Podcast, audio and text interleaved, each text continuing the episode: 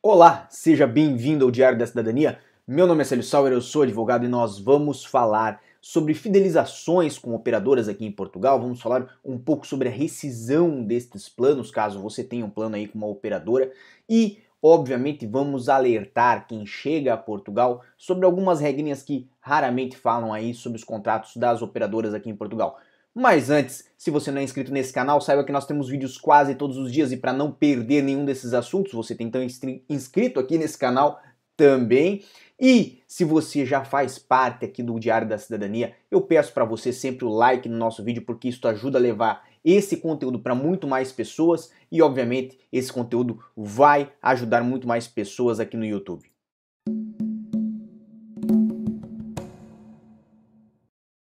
Agora sim, estamos de volta justamente para falar sobre esse assunto. É um assunto muito rápido, mas é um assunto de muita importância. Muitas pessoas que vêm a Portugal, logo quando chegam, animam-se em fazer contrato com operadoras de net, de voz, de telefone, de, de telecomunicações em geral, certo? Fazem uma contratação, muitas vezes já estão com uma morada estabelecida, fazem uma contratação para instalação naquela morada e tentam organizar a sua vida aqui em Portugal. O que muitas dessas pessoas não sabem ou muitas vezes não são informadas é que existe normalmente aqui em Portugal, na maior parte das contratações, não importa com qual companhia seja, tem quatro principais aí, não estou falando da A, da B ou da C, não estou falando para é, preferir uma ou outra. Estou a falar sobre uma prática que é comum que todas fazem.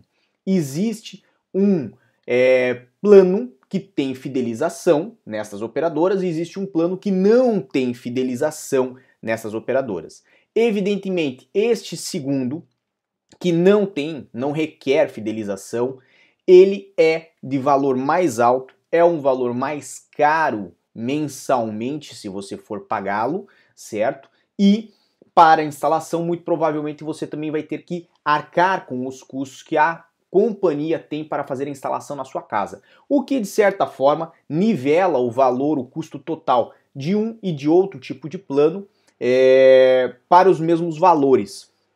Evidentemente, se você recém chegou em Portugal, não vai verificar a propaganda das operadoras a destacar estes planos sem fidelizações, porque são mais caros vão sempre destacar os planos com valores menores e estes planos requerem uma fidelização de 24 meses. Mas o que significa essa fidelização? Significa que a companhia poderá lhe cobrar os custos de instalação se você rescindir o contrato antes daquele prazo fixado. Vamos dizer que o prazo são 24 meses. Ela teve um custo de 300 euros para instalar na sua morada aquela, aquele serviço de internet, de voz, de, de televisão, etc e tal. Então, ela vai lhe cobrar é, esses custos de 300 euros se você rescindir o prazo antes dos é, 24 meses. Evidentemente, dependendo do número de meses que faltarem, poderá ser menor o valor desta multa, que todas elas chamam de multa por rescisão contratual, mas poderá ser menor o valor dessa multa do que, evidentemente, se você estiver no começo do contrato.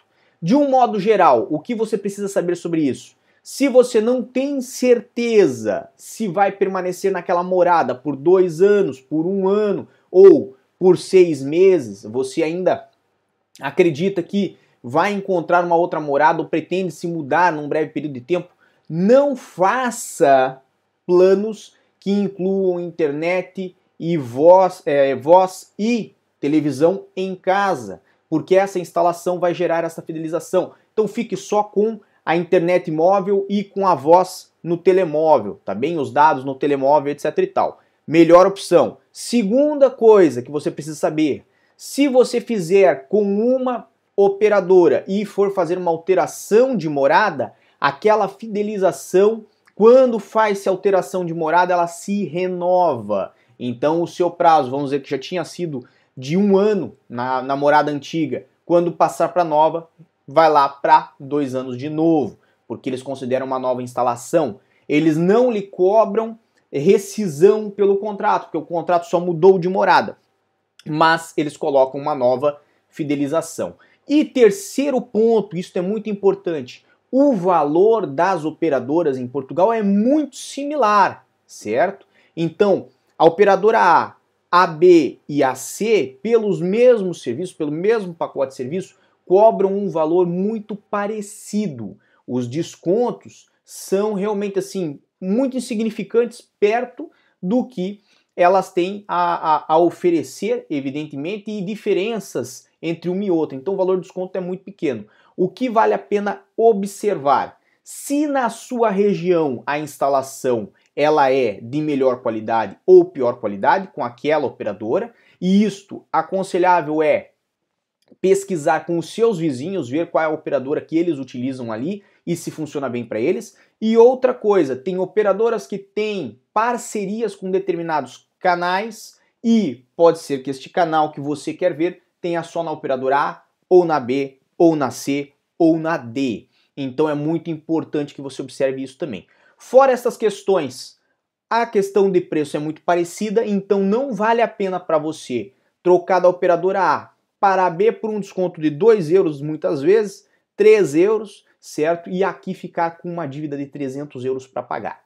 Por fim, mas não menos importante, esse assunto daí é o mais relevante. Muitas pessoas que têm que, por exemplo, alterar a sua morada de país, vieram aqui, ficaram alguns meses, ficou um, dois, três anos talvez, mas agora vai ter que retornar ao seu país de origem, podem buscar uma rescisão com as operadoras e questionar o pagamento da multa, né, diante aí da, da resolução modificação do contrato por alteração, alteração das circunstâncias.